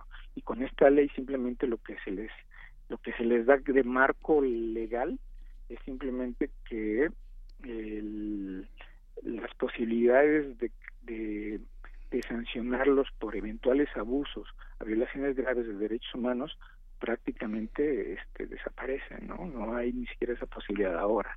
Antes todavía, y aún así, este, habría que recordar que las condenas que ha tenido el Estado mexicano eh, en cuanto a violaciones graves de derechos humanos ha sido, aunque son de carácter internacional, eh, ha sido precisamente por la actuación de las fuerzas militares. Y esto ha ocurrido también ah, gracias a, a la, pues a la, pues digamos a la proverbial necedad de, la, de los familiares de las víctimas o de las víctimas, ¿no?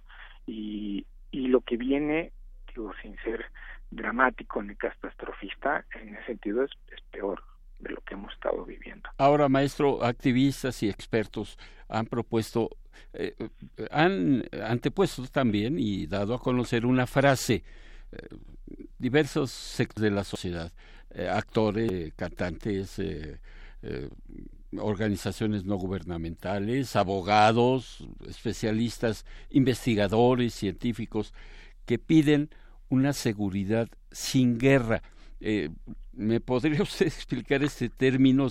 ¿A qué se refieren? Sí, sí, eso es, es bien importante porque eh, aparentemente nos, nos han enclaustrado en, un, en una falsa disyuntiva, un falso dilema, en el sentido de que si quieres seguridad, tu ciudadano o hombre común de la calle, pues tienes que ceder a que las autoridades hagan lo que quieran. Si tienes que firmarles un cheque en blanco, sean civiles o militares, porque no van a tratar con, con, con hermanas de la caridad. Perdónenme la expresión, es un poco, lo pongo así gráfico para, para, para, para entenderlo mejor y, y le dicen no no que si es si no si no es así entonces no hay de otra no este si no cedemos en nuestra en nuestra en nuestras garantías en, que nos detengan simplemente porque tenemos una feno una fenotipia que a ellos se les parece sospechosa este entonces no nos van a garantizar eh, seguridad y eso no es cierto. O sea, lo que hemos visto y está documentado, es decir, estos 10 años en que el ejército ha estado en las calles,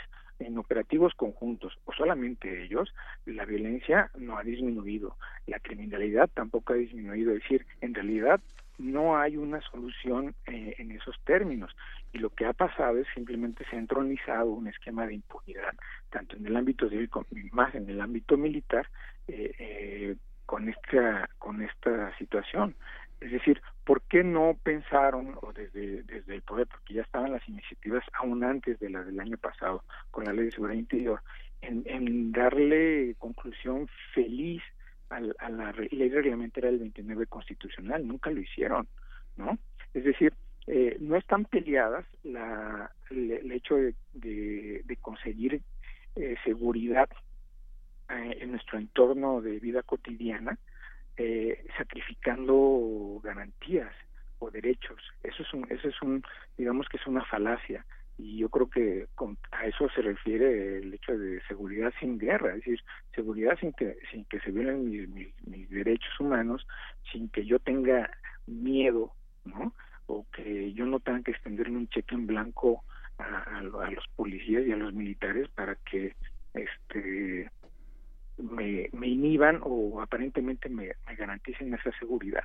Yo creo que a eso se refiere, yo creo que en ese sentido la sociedad civil, los analistas digamos las personalidades que en las últimas semanas eh, se han expresado y lo expresaron bien este insistamos en que digamos ya está al palo dado está ya la ley este no es muy difícil que se vaya a echar abajo a través de los recursos de inconstitucionalidad o las acciones de inconstitucionalidad que y sobre todo también hay que señalarlo hay una corte una Suprema Corte de Justicia que tiene tintes políticos y tiene el tinte político del presidente actual. Entonces difícilmente este podríamos si ya es que se resuelve en este eh, antes de que termine este sexenio que se vaya a echar abajo esta ley, ¿no? Esa es una. La otra es que pues ponemos realmente porque si eso ya está aquí de control. ¿Cuáles son los controles? que la Comisión Bicameral de Seguridad Nacional tenga una acción real de control y, de contrapeso en las en las acciones eh, tanto de las declaraciones de, de seguridad interior como también en las actividades de inteligencia de prevención de la seguridad interior. Esa es una. Y que la CNDH también participe, ¿no? le voy a dar otros casos, por ejemplo, en, en, Colombia, si mal no recuerdo, si, si las en, en, despliegues este, policiales y militares van representantes de, de la Defensoría del Pueblo, por ejemplo. Insisto, digo, obviamente no es cualquier cosa, y se requiere cierta expertise, cierta preparación, pero el asunto es que no van solos. Es decir, hasta ahora, y ahí está la ley, y eso no se cambió. Es decir, primero como en los 70, ¿no? Primero mataban y ya después averiguaban, ¿no? Qué, es lo que había pasado, ¿no? Bien. Eso es lo que va a seguir pasando. Bueno, pues eh, maestro, yo le agradezco los conceptos que nos ha vertido. Da para mucho más la, el tema, pero bueno, este, por razón de tiempo también nosotros eh, eh, podemos terminar provisionalmente esta entrevista a reserva de que usted nos pueda recibir una nueva llamada y seguir abordando el tema. Esto da para más y tiene muchas implicaciones, tanto en el ámbito, obviamente, no solamente el jurídico, el de nuestro entorno, porque a veces a la gente, digamos, de calle, a nosotros, nos dicen, bueno, ¿y a mí qué, no? Si lo que me están diciendo es que los hasta ahorita los los militares no estaban actuando legalmente, pues ya les van a actuar legalmente y no me afecta en nada, eso no es necesariamente cierto, ¿no? Sí tenemos una afectación inmediata en cuanto a la potencialidad y eso lo vemos también en, nuestro entorno de seguridad. Entonces sí es importante seguir este hilando sobre los argumentos y sobre lo que podemos hacer en, incrementar pues obviamente ensanchar nuestros derechos humanos ante Muy este tipo de leyes. Maestro Alberto Irubiel Tirado, le agradezco y seguimos en contacto. Hasta luego. Hasta luego. Queremos escuchar tu voz. Nuestro teléfono en cabina es 55 36 43 39. Relatamos al mundo. Relatamos al mundo. Internacional RU.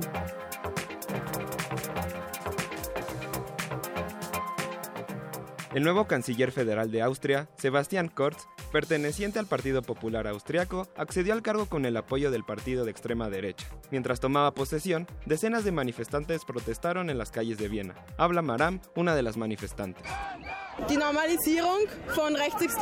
La normalización de la extrema derecha es uno de los problemas. El otro es que estamos perdiendo tantos avances sociales que no recuperaremos fácilmente.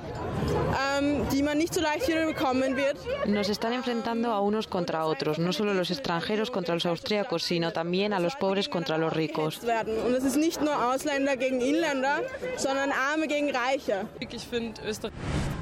El expresidente y político conservador, Sebastián Piñera, ganó ayer la segunda vuelta por la presidencia de Chile tras obtener el 54.58% de los votos. Tras anunciar el conteo, Piñera y su contendiente, Alejandro Gullier, se encontraron para conversar sobre los resultados. Nación y con un ganador neto, claro, categórico, y por lo tanto, en esa condición, vengo a prestarle mi saludo y al mismo tiempo a decirle que estaré en la oposición como corresponde a nuestro rol pero será una posición constructiva. Creo que Chile tiene una agenda de realizaciones y reformas pendientes donde tenemos muchos acuerdos a nivel nacional y por lo tanto va a haber una colaboración eficaz para que tengamos un muy buen gobierno. Cuando al presidente de Chile en su lucha contra la evasión fiscal, la Unión Europea ha abierto una investigación a la empresa sueca de muebles, IKEA, por la sospecha de beneficios fiscales obtenidos debido al modelo fiscal en Holanda, que le ha dado ventaja frente a otras marcas. Por su parte, la empresa declaró que ha pagado los impuestos conforme a las leyes y se pronunció dispuesta a colaborar. El Tribunal Supremo Electoral de Honduras declaró la noche de este domingo a Juan Orlando como presidente electo en medio del anuncio de la oposición por reanudar las protestas que llaman a denunciar el fraude en las elecciones del pasado 26 de noviembre. Frente a esto, el secretario general de la OEA, Luis Almagro, llamó a que Honduras oficie unas nuevas elecciones debido a la imposibilidad de poder dar certeza a un recuento final de los votos. Tras la petición que hizo la delegación de Egipto este domingo ante la ONU para someter a votación el proyecto que eliminaba la decisión del presidente Trump, hoy lunes Estados Unidos vetó esta decisión, a pesar de que 14 Estados miembros votaron a favor de revocar a Jerusalén como capital de Israel. Porque tu opinión es importante, síguenos en nuestras redes sociales, en Facebook como Prisma RU y en Twitter como arroba PrismaRU. Queremos escuchar tu voz. Nuestro teléfono en cabina es 55 36 43 39.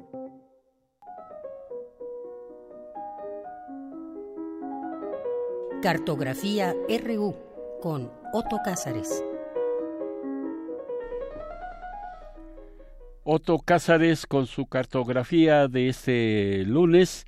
Otto, ¿cómo estás? Muy buenas tardes. Estoy muy bien, querido Jorge, me da mucho gusto saludarte y desde luego también me da mucho gusto saludar a los amigos de Radio UNAM que son siempre oídos atentos en busca de significaciones sonoras. Bien. Este lunes 18 de diciembre, pues hemos llegado a la entrega número 40 de nuestras cartografías. Cerramos este ciclo, desde luego, con un aviso de incendio, que es la aprobación en todas las instancias seguridad interior, una ley que podríamos eh, repetir en contra de sus ideólogos fascistas, porque no son otra cosa,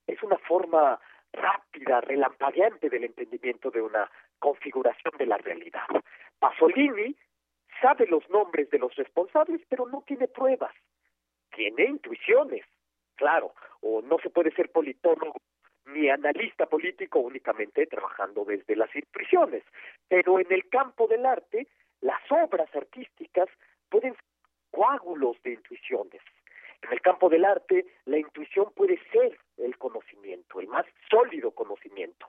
En Catarsis de Orozco, una intuición se vuelve un tratado, el tratado de la violencia, violencia representada, dispuesta ante los ojos sorprendidos de los turistas que no saben interpretar o no quieren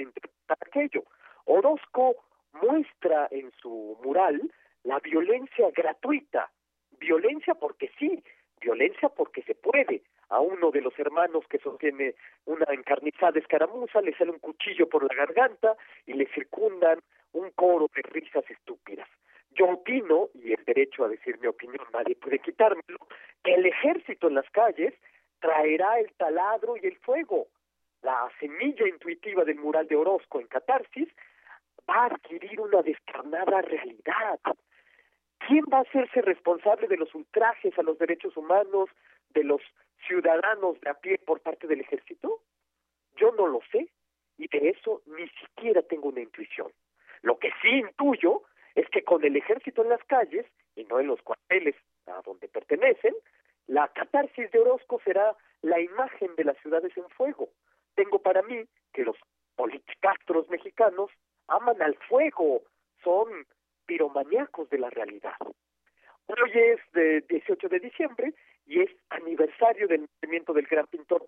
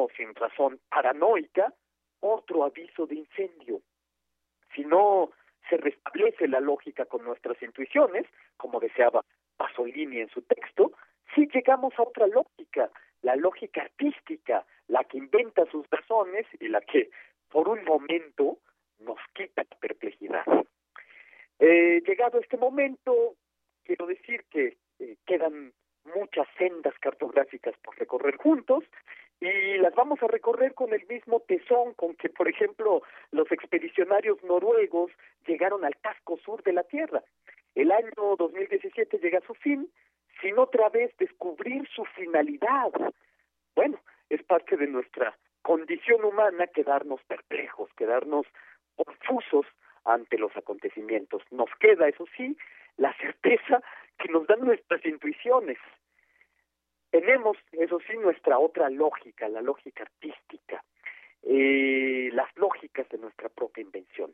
Para mí llega el momento de sacar de las repisas los cuentos navideños de Charles Dickens y de, como ya lo he dicho en estos mismos espacios, de sacar todos mis discos de Wolfgang Amadeus Mozart, alguien al que asocio con estas fechas. No me resta más que eh, desearles a los radioescuchas, a ti Jorge, a todo el equipo de Prisma, a todos los eh, amigos de Radio UNAM, que sean enormemente felices y ya caminaremos otros mapas sonoros hasta el próximo año 2018. Y esto es lo que yo tengo que decir, Jorge, este lunes 18 de diciembre de 2018. Bien, pues Otto, muchas gracias por por esta felicitación, la cual le voy a hacer extensiva de Yanira Morán, que por supuesto nos está escuchando, pero estaba escuchando que también que, que son 40 cartografías ya. Estamos hablando de 40 semanas. año, porque cartografía cumple dos años de estar en no, poco, desde que empezamos Prisma RU. Y Prisma RU tiene poco más de, de un año y medio entonces, en conjunto deben ser unas 70 cartografías. Entonces, bueno, es un número celebratorio, desde luego, pero ya caminaremos tantos, ¿no? Por supuesto, por supuesto que sí, y seguiremos escuchándote con eh, tu amplio conocimiento y todo lo que nos das en cada una de ellas, Otto. Pues muchas gracias, Jorge, y te mando un abrazo y desde luego, eh, no, hasta la repetición, un abrazo enorme a los radioescuchas de Radio Por supuesto, muchas gracias. Porque tu opinión es importante, síguenos en nuestras redes sociales, en Facebook como Prisma RU y en Twitter como arroba PrismaRU. Queremos escuchar tu voz. Nuestro teléfono en cabina es 55 36 43 39. Relatamos al mundo. Relatamos al mundo. Bueno, pues estamos a punto de terminar. Le queremos agradecer aquí la su compañía en esta emisión de Prisma RU. Todo, toda esta semana estaré acompañándole porque, bueno, Deyanira tiene unas merecidas vacaciones y que eh, ya regresará, por supuesto, muy pronto para que usted siga escuchándola. Rodrigo Aguilar, eh, Don Agus, también aquí con nosotros, Ruth Salazar, eh, también Gaby Esteves. Aquí estamos para, para complacerles, eh, para hacerle llegar toda la información, esta revista informativa que el día de hoy está por concluir y no me queda más que agradecerle el favor de su atención. Nos escuchamos el día de mañana y que pase usted una excelente tarde.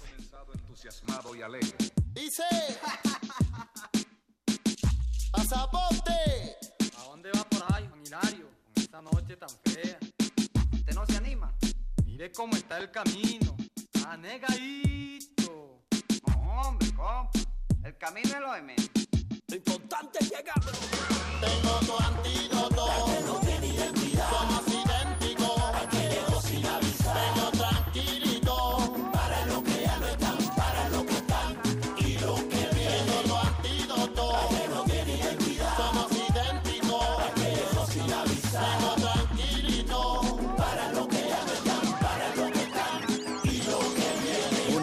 Sin rumbo.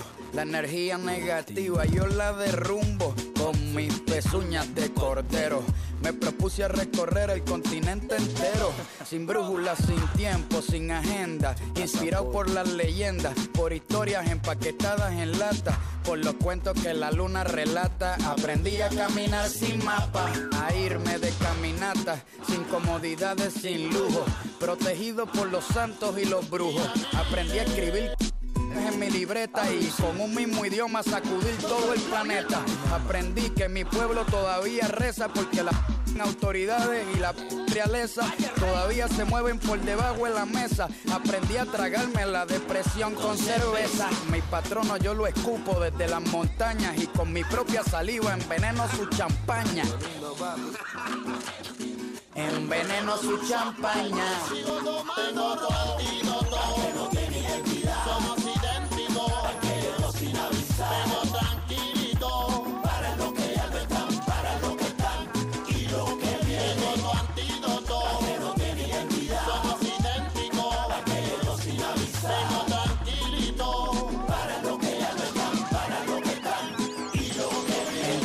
Sonrisa yo veo una guerrilla, una aventura, un movimiento.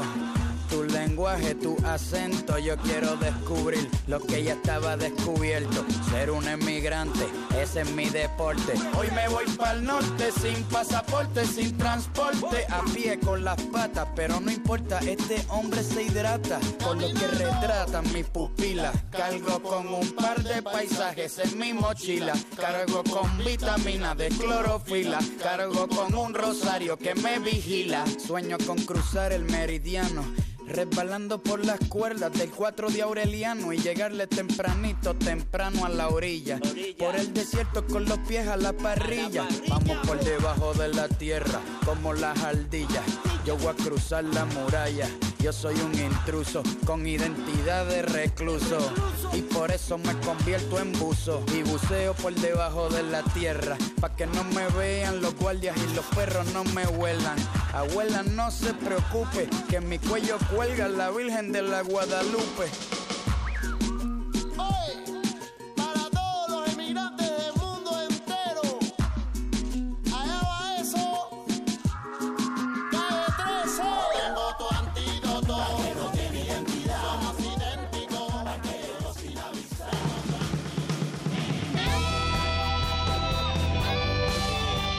Prisma RU.